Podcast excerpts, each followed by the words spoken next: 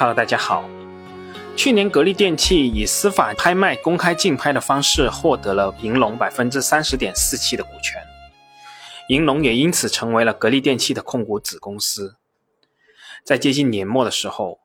银隆新能源股份有限公司对外公布，正式更名为格力泰新能源股份有限公司。市场上有一种看法认为，这是董明珠掌舵下的格力要加入新能源汽车的竞争大潮。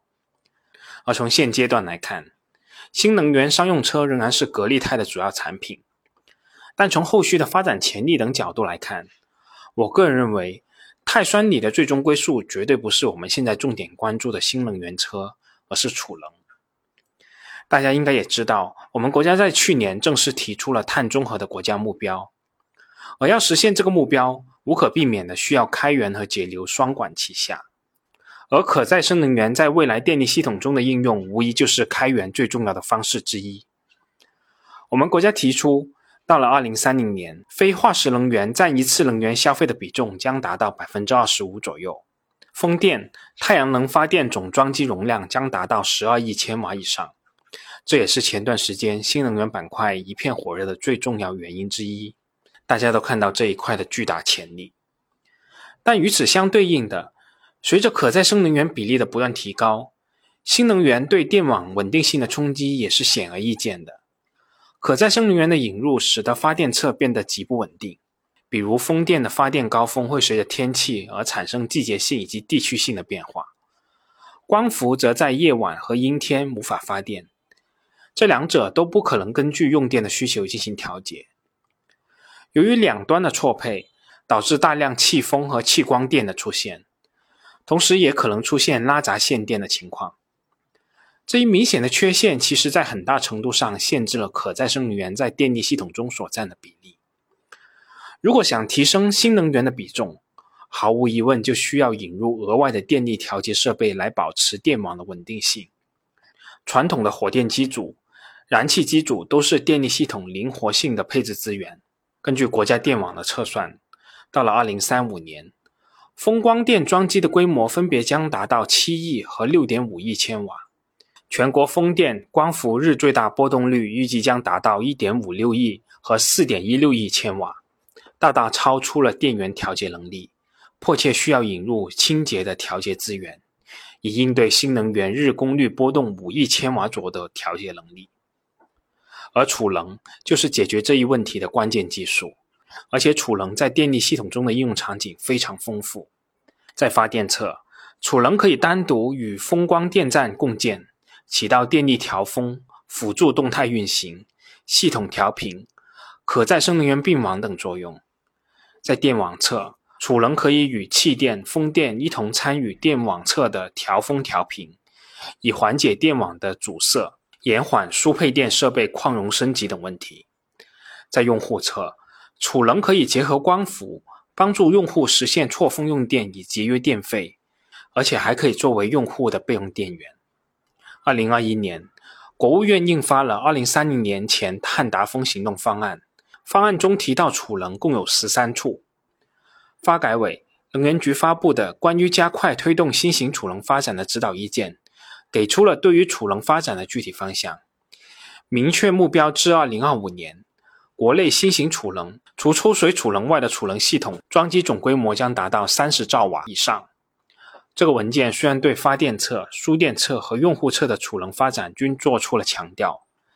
但在用词中加以区分，分别为大力推进电源侧储能项目建设，积极推动电网侧储能合理化布局，积极支持用户侧储能多元化发展。我们也可以明显感觉到，对发电侧储能是国家是更加重视的。这些纲领性文件确立了储能的重要地位，并且着重强调了储能在发电侧与可再生能源的结合应用。这无疑将带动不同技术路线储能市场需求的快速释放。说到这里，我们可以回来看看我们今天的主角——格力电器的碳酸锂电池。说句实在话，这是一种特别小众的技术路线。小众到目前主流的电池厂基本没有采用这样一种技术的。如果换到消费市场，那毫无疑问，这种技术将很快被彻底淘汰。但当主战场移到商用领域，结合碳酸锂极具特色的优势，我个人认为格力钛还是大有可为的，特别是在储能领域。格力钛的碳酸锂电池与我们常见的三元锂电池和磷酸铁锂电池相比，呈现出以下几项特别鲜明的技术特点：第一，碳酸锂更安全。与其他锂离子电池相比，碳酸锂电池几乎不形成稳定性差的 SEI 膜，避免了电池因过热而起火的危险。碳酸锂材料对金属锂的电位是1.55伏，对锂金属的电位更高。即使在充电后期、低温或者高倍率充电的情况下，负极的电位也不会达到锂离子还原成金属锂的电位，避免了电池在过充时生成锂资晶，安全性更好。而锂资晶是刺穿隔膜，导致锂离子电池内部短路，造成电池热失控，引发燃烧爆炸的罪魁祸首。对于这一点，格力泰在实验室里曾经将碳酸锂电池先后进行了电钻。切割、针刺和高温烘焙等花式虐待，但碳酸锂电池均没有发生冒烟、起火、爆炸等等这些现象。那第二个技术特点就是长寿命。碳酸锂电池可循环充放电次数高达三万次，按照每年循环充放电一千次计算，使用寿命可以长达三十年，远高于其他的两种技术路径。我们可以比较一下。三元锂电池完全充放电寿命仅为一千五至两千次，磷酸铁锂是两千次左右，碳酸锂与这两者可以说是完全不在一个数量级上的。这主要是由于碳酸锂材料结构稳定，在充放电过程中，锂离子嵌入和脱嵌不会造成碳酸锂晶型结构的变化，被称为零应变材料。而传统的锂电池一般采用石墨做负极材料。石墨是二维层状结构，锂离子在脱嵌的过程中，体积变化率达到正负百分之十，严重降低了这两种技术路径电池的循环寿命。而我们所说的大型储能项目的设计运营周期一般是数十年，甚至是以百年来计的。如果储能电池寿命只有短短的几年，更换过于频繁，不仅增加运营成本，而且容易增加性能不稳定性的风险。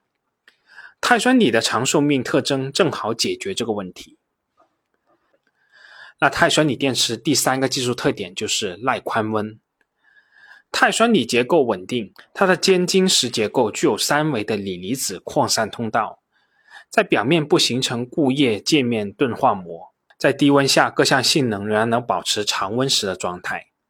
充电不会导致短路或者出现负极恶化的锂资晶。根据有关数据，格力钛的碳酸锂电池具备零下五十度至六十度的超宽温范围完全充放电能力。而与碳酸锂相比较，磷酸铁锂和三元锂电池的工作宽温更低，而且在低温下电池的容量急剧下降。比如说，磷酸铁锂电池在零下二十度的时候，容量只剩下常温的三分之一，锂离子扩散系数较常温下下降两个数量级。当温度下降到零下四十度的时候，磷酸铁锂电池只能保持常温容量的百分之二十，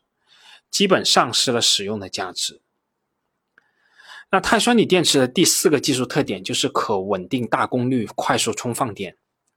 碳酸锂的三维锂离子通道可以实现锂离子的快速脱壳。与其他负极材料相比，碳酸锂有着较高的锂离子扩散系数，电化学反应速度快。